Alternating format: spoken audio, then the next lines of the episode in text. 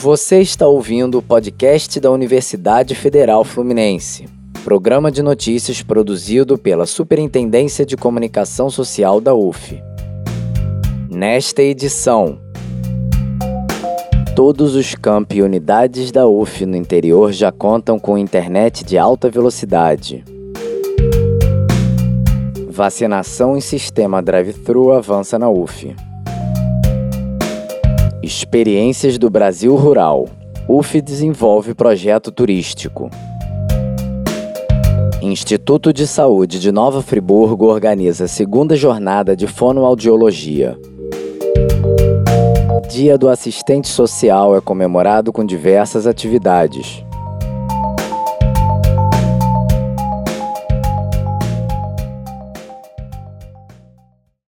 Todos os campi e unidades da UF no interior já contam com internet de alta velocidade. As unidades da UF em Cachoeiras Macacu e Guaba Grande receberam em 8 de abril novas redes de fibra ótica, passando a contar com velocidade média de conexão de 100 megabytes por segundo. Com isso, todas as unidades da UF no estado do Rio de Janeiro, fora da sede, estão conectadas com internet de alta velocidade. Esta ação faz parte do projeto Veredas Novas da Rede Nacional de Ensino e Pesquisa, RNP, que visa a melhorar a conexão dos campi interioranos das instituições federais de ensino superior.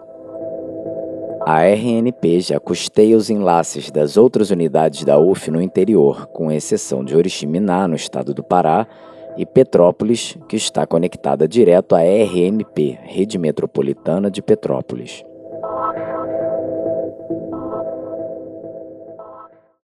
Vacinação em sistema drive-thru avança na UF.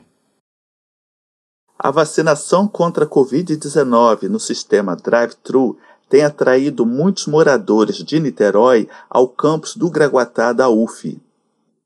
A operação, uma parceria entre a Prefeitura de Niterói e a Universidade, conta com a participação de profissionais de diversas áreas e tem feito muito sucesso. Mário Roncone, superintendente de operações e manutenção da UF, e Simone Heimbold, vice-diretora da Escola de Enfermagem, falaram sobre a operação. Foi uma solicitação do nosso reitor, professor Antônio Cláudio, que fizéssemos da parceria com a prefeitura um local de atendimento à nossa comunidade e também à comunidade de Niterói. Então nós é, organizamos o drive-thru, que inicialmente seriam apenas para dois dias, que era um teste, e como houve uma aceitação maciça da comunidade, nós estendemos a pedido do reitor e do, e do prefeito, é, Axel Grael, estendemos o drive-thru. Iniciativa aqui do drive-thru, ela só é possível, né, com a participação da universidade, porque ela requer um número grande de pessoas trabalhando nessa infraestrutura. Então a gente tem também uma equipe de apoio, né, coordenada pelo professor Roncone, que oferece toda essa infraestrutura. As aposentadas Edileuza Soares de Lima e Ilma Cochrane falaram da emoção de receber a primeira dose da vacina. Um ano dentro de casa, não estou vendo minha família nem nada, estou muito feliz.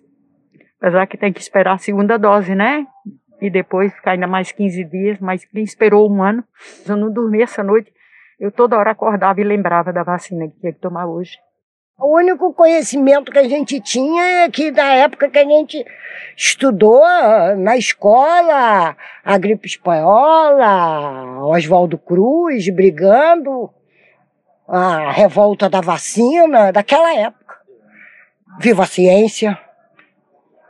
SUS, se não fosse ele, não estaríamos aqui, que foi criado nos governos democráticos. Então, viva isso tudo. Experiências do Brasil Rural. UF desenvolve projeto turístico. O turismo rural vai ganhar mais importância no contexto pós-pandemia, por permitir viagens mais curtas e atividades ao ar livre o setor, por isso, vem sendo considerado prioritário pela Organização Mundial do Turismo.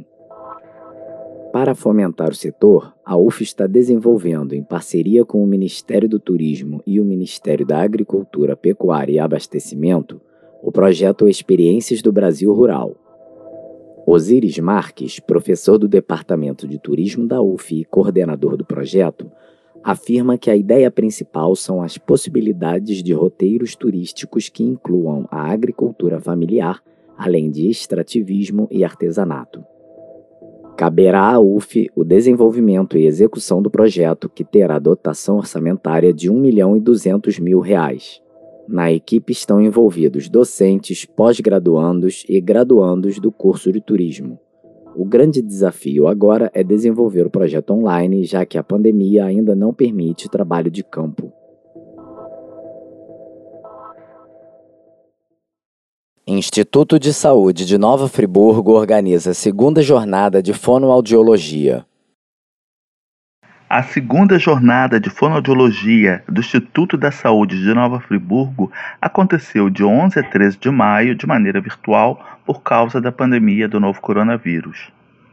Tendo como tema a fonoaudiologia nas diferentes fases da vida, o evento abordou questões como desafios da atuação fonoaudiológica no profissional recém-formado, transtornos específicos de leitura e escrita e anomalias da diferenciação sexual e outras repercussões para o indivíduo na adolescência.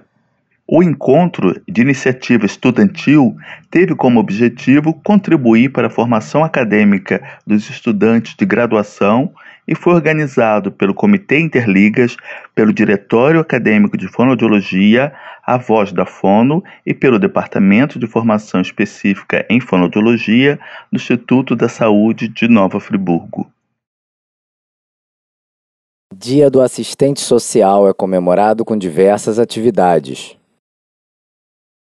O Dia do Assistente Social, 15 de maio, foi comemorado com uma série de atividades realizadas entre 20 de abril e 11 de maio nas redes sociais.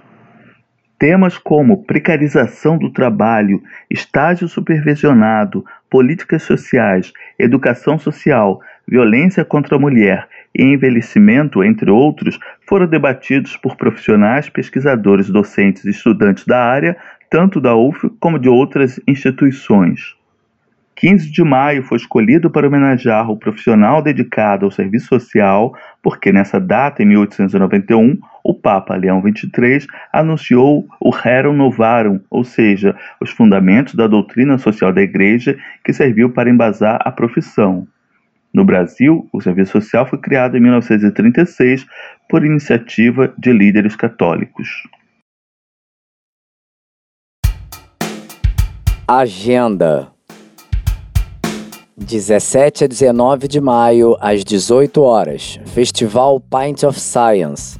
YouTube, canal da UniTV, a TV universitária da UF. 18 de maio, às 17 horas. Masterclass Entre Horrores e Maravilhas Duas tendências do cinema brasileiro fantástico contemporâneo. YouTube, canal do Centro de Artes UF.